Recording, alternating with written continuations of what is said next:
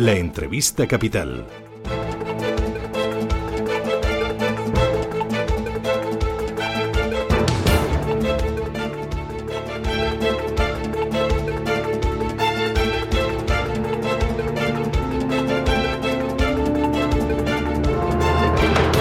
Y 16 minutos de la mañana, esto es Radio Intereconomía, Capital Intereconomía. Vamos con la entrevista Capital y hoy tenemos eh, la oportunidad de charlar con Lorenzo Amor, que es el presidente de ATA, la Federación de Trabajadores Autónomos. Lorenzo, ¿qué tal? Buenos días.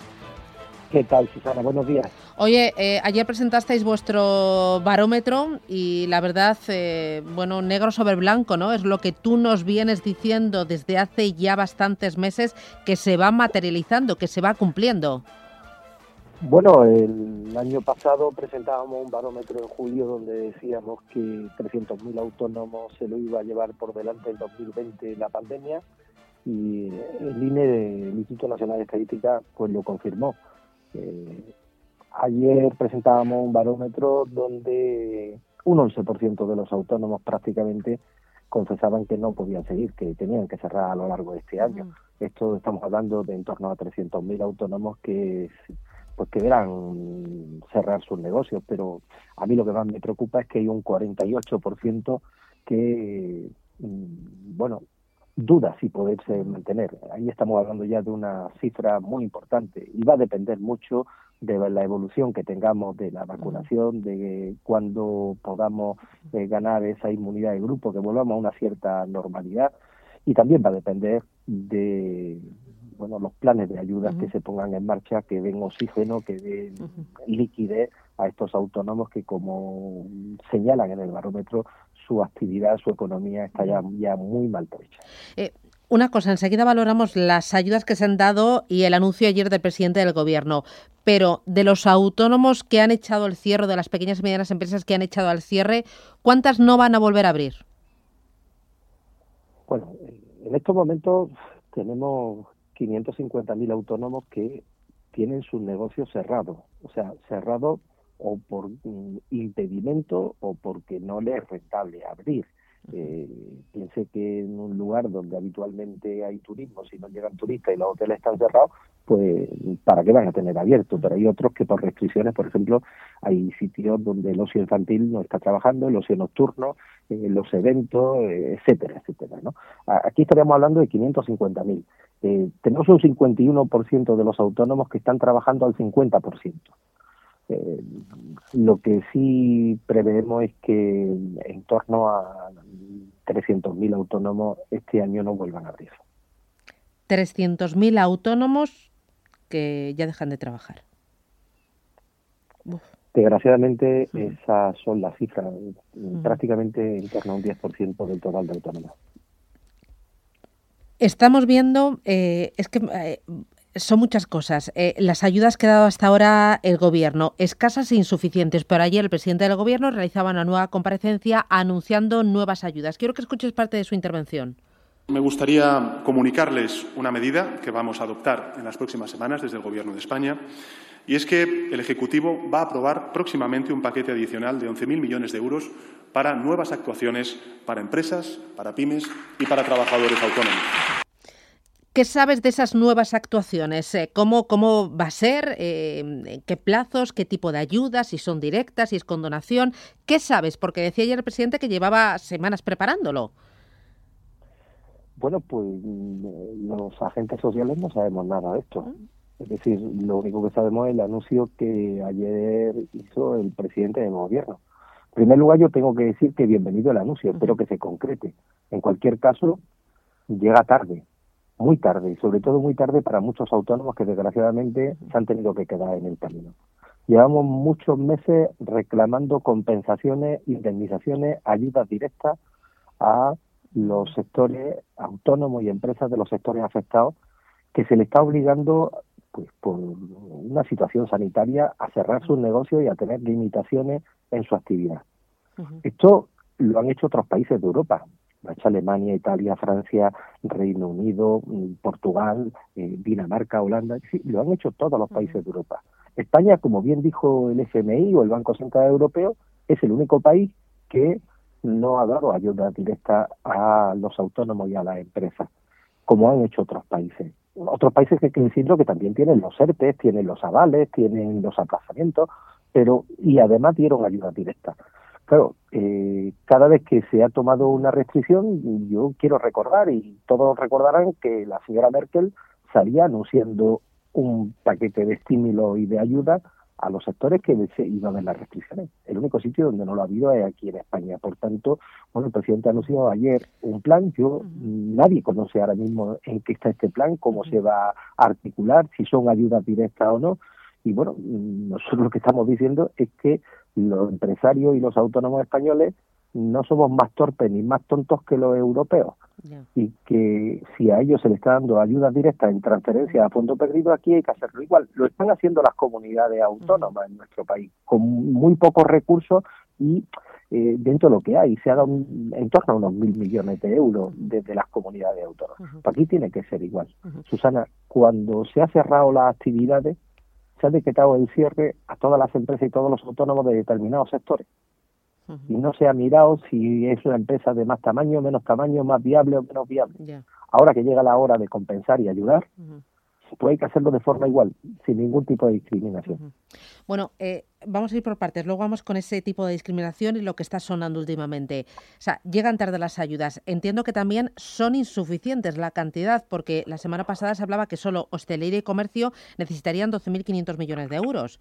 Eh, y hay mucho más de autónomos y mucho más de pymes. O sea, e, es muy poquita cantidad. Bueno, a ver, yo en estos momentos no voy a cuestionar la cantidad. Si el gobierno puede destinar 11.000 millones de euros, no hay que olvidar la situación de deuda que tiene nuestro país.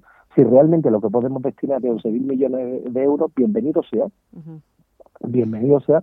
Ahora bien, articulemos de forma que realmente lleguen, indemnicen, compensen a quienes le hemos obligado por la situación sanitaria a no poder realizar su actividad económica y a quien tenemos en estos momentos.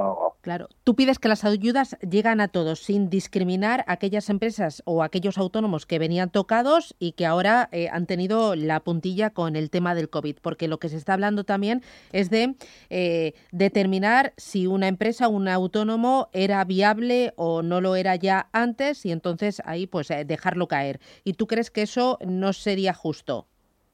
El 95% de las empresas y los autónomos que hoy tienen dificultades por las restricciones eran viables en el mes de marzo del año pasado. ¿Quién va a determinar qué, es viable o no es viable? ¿Una consultora neoyorquina? Ya. Luego, también se está hablando de ayudar solo a aquellas empresas y aquellos autónomos que han pedido eh, préstamos ICO, que eso también sería injusto, porque, oye, quien no lo ha pedido es porque no lo ha necesitado. Bueno, esto es que es discriminatorio y podría llegar a ser anticonstitucional. a ver, lo primero que estamos hablando es que esto no son ayudas.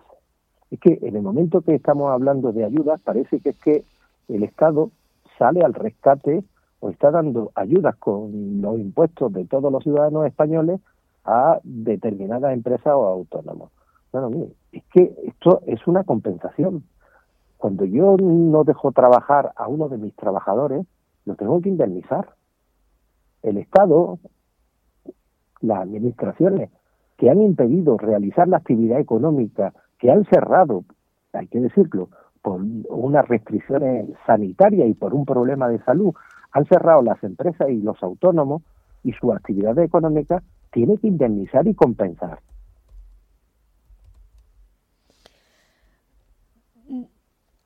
Lo de ayer entonces fue.